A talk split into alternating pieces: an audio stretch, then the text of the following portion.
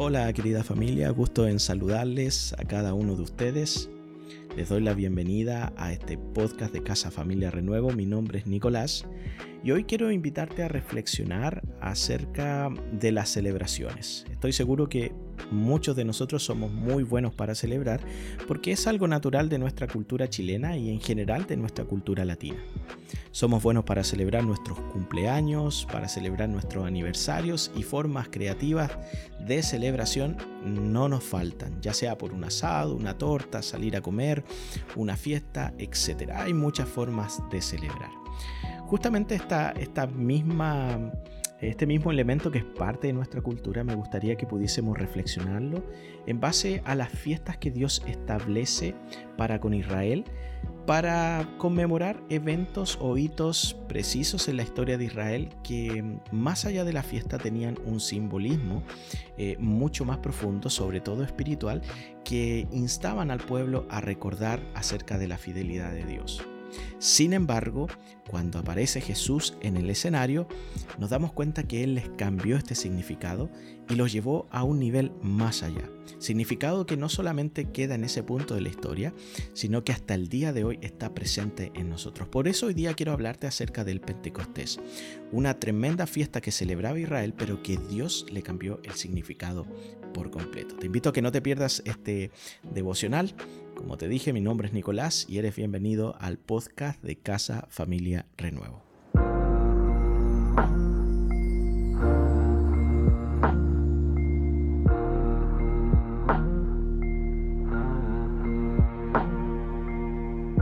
Una de las fiestas y solemnidades que Dios mandó a guardar al pueblo de Israel fue la fiesta de las semanas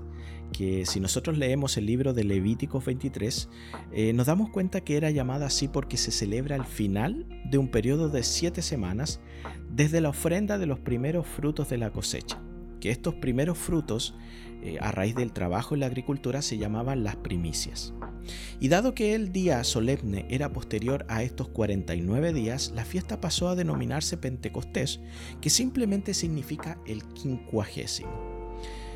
Siglos más tarde cambia un poquito el significado de este quincuagésimo, que tras el exilio del pueblo en Babilonia, los rabinos judíos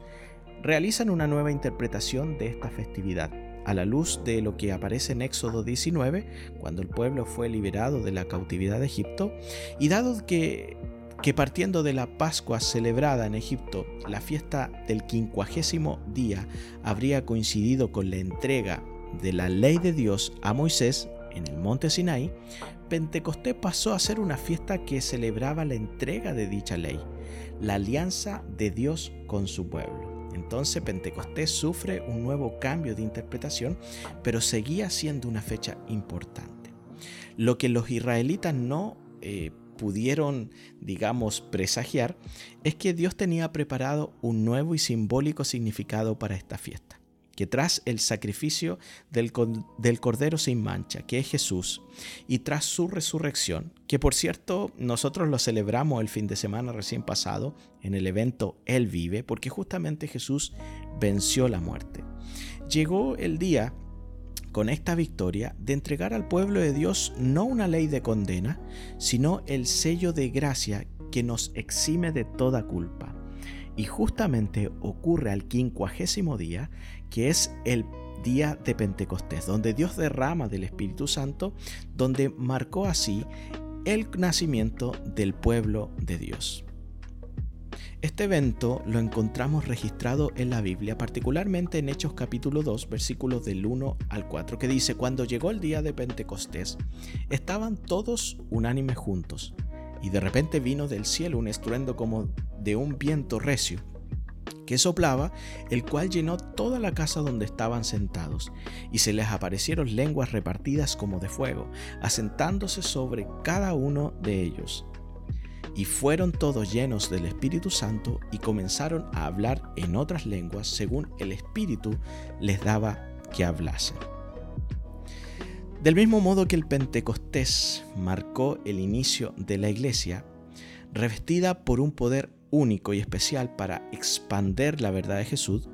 verdad que obviamente sana, restaura y da vida a las personas, Ese mismo poder, el de Pentecostés, está disponible para nuestras vidas, que nos ayudará a no desanimarnos, a sentirnos acompañados por Dios y renovados para continuar su obra. Entonces, tal como lo mencionaba al principio, nosotros tenemos celebraciones en particular donde nos acordamos y la pasamos bien respecto a un evento en específico.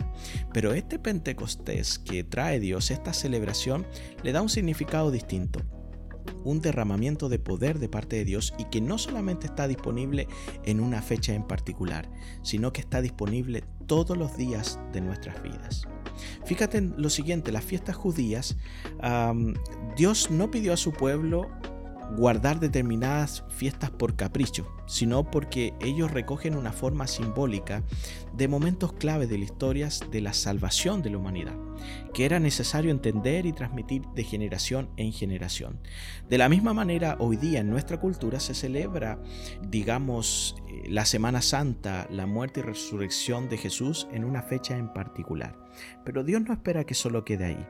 Con la entrega del Espíritu Santo en Pentecostés, el Señor inaugura un tiempo en el que su pueblo ya no está bajo la ley, sino que está bajo la gracia. Un pueblo que ya no se va a identificar por la señal de la circuncisión, eh, como lo era en el Antiguo Testamento, sino por la señal de la sangre de Jesús derramada en la cruz. Pero más importante todavía, el Pentecostés no es solamente algo que se da en una fecha en particular, sino que ahora se alinea con la obra de gracia de Dios que está disponible todos los días para nuestras vidas. Por tanto, hoy día he querido que pudiese reflexionar respecto a esas fechas en particular que el pueblo se esmeraba mucho en cumplir y en celebrar.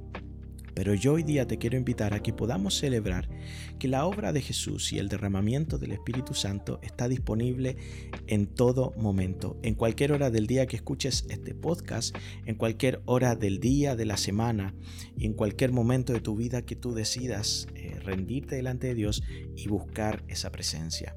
de Él. Por tanto, no dejes de pedir a Dios ese Pentecostés para tu vida ese revestimiento del poder de Dios que está disponible para ti para marcar algo especial de aquí en adelante donde puedas llenarte de esa gracia, puedas sentirte renovado, puedas sentirte animado a continuar, a no retroceder y seguir avanzando en el propósito que Dios tiene para tu vida. Pero por supuesto también para que podamos seguir expandiendo la verdad de Jesús a donde quiera que sea. Espero que este devocional haya bendecido tu vida, te haya animado también a seguir buscando de Dios y recuerda que en Casa Familia Renuevo también tenemos muchas instancias para seguir creciendo porque nos encanta seguir juntos y también florecer en la presencia de Dios. Que tengas un excelente día, nos vemos pronto y bendiciones.